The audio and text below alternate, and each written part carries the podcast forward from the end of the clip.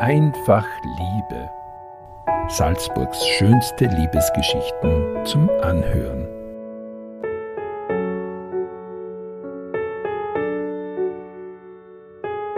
Ein Podcast-Special zum Valentinstag.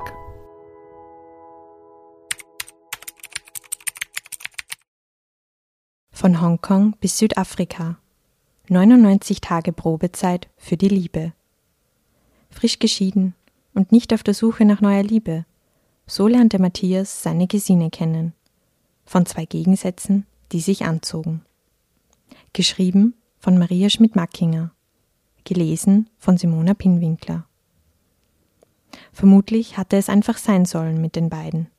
Hier Gesine, 40 Jahre alt, frisch geschieden und gerade in ihre neue Dachgeschosswohnung gezogen. Single und frei, nach einer schwierigen dreijährigen Ehe, in der sie auch mit Gewalt und Wegweisungen zu tun hatte. Dort Matthias, 52, der Dirigent, der eben erst von einem zweimonatigen Gastspiel aus dem südkoreanischen Seoul zurückgekommen war. Sie haben eine gemeinsame Bekannte, die an diesem 8. Mai 2018 in netter Runde in Wien etwas trinken gehen möchte. Gesine, eine gebürtige Burghausnerin, erzählt. Und dann stand er vor mir, und ich war mir nicht sicher, ob ich meiner ersten großen Liebe gegenüberstehe, die ich schon ewig nicht mehr gesehen hatte.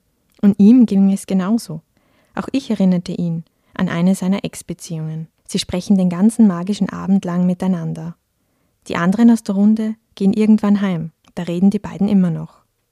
Sie über ihre Leidenschaft für Sport, über ihr intensives Triathlon-Training, er über seine ständigen Konzertreisen, über Opern, über Siegfried. Wer ist Siegfried? fragt sie ihn. Er muss lachen. Heute weiß sie es natürlich.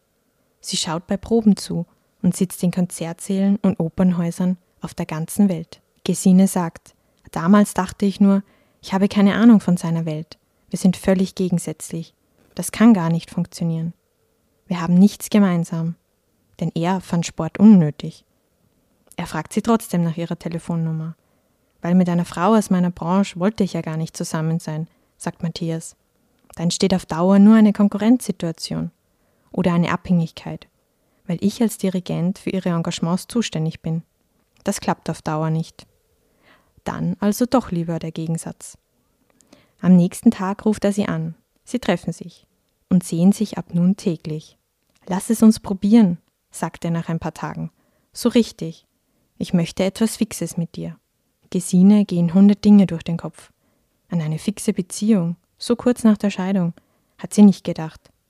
Aber warum eigentlich nicht? Diesen ganzen Gedankenblödsinn wie ruft er mich an oder findet er mich gut, wollte sie ohnehin nicht mehr haben. Sie vereinbaren. Wir probieren es 99 Tage miteinander und danach entscheiden wir, ob wir zusammenbleiben oder nicht. Nach einem Monat, ihre meisten Sachen standen dann noch in Umzugskartons in ihrer neuen Wohnung, die Lampen sind noch nicht einmal alle montiert, zieht sie zu ihm. Sie sitzt im Flieger von Hongkong nach Seoul, weil er sich dort auf einer Konzertreise befand. Ich bin zwischen lauter Koreanern, die mit Begeisterung ihre Suppe schlürften, gesessen und dachte nur, bin ich hier eh im richtigen Flieger. Sie besorgt sich einen Stadtführer, sieht sich Seoul an, während Matthias den ganzen Tag mit Probenarbeiten beschäftigt ist. Ihrem Job als Marketing-Spezialistin in ihrer eigenen Agentur kann sie von überall aus nachgehen. Und das tut sie auch. Auch als die 99 Tage vorbei sind, ist er gerade in Südkorea. Sie besprechen am Telefon, wie es weitergehen soll mit ihnen. Aber das war ja gar keine Frage, ob es mit uns weitergeht. Es fühlte sich einfach richtig an mit uns, sagte er. Ich hatte wirklich keine Angst vor dem Tag X, sagt sie und lacht. Nur wenig später fragte er sie, ob sie ihn heiraten wolle. Und dann, am 21. Dezember, haben wir Ja zueinander gesagt. Im gleichen Jahr, in dem ich geschieden wurde, habe ich also wieder geheiratet, erzählt Gesine. Eineinhalb Jahre chatten sie um die Welt, von Los Angeles bis Südafrika, von Athen bis Indien.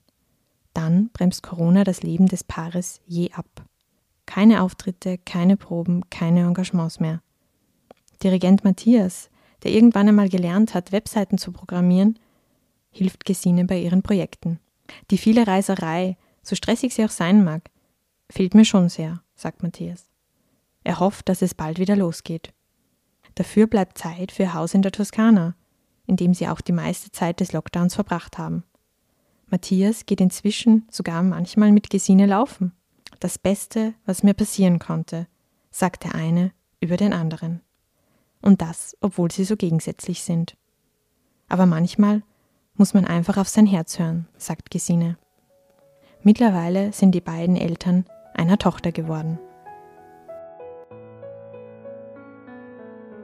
Mehr Liebesgeschichten aus Salzburg lesen Sie jeden Samstag in den Salzburger Nachrichten oder online unter www.sn.at.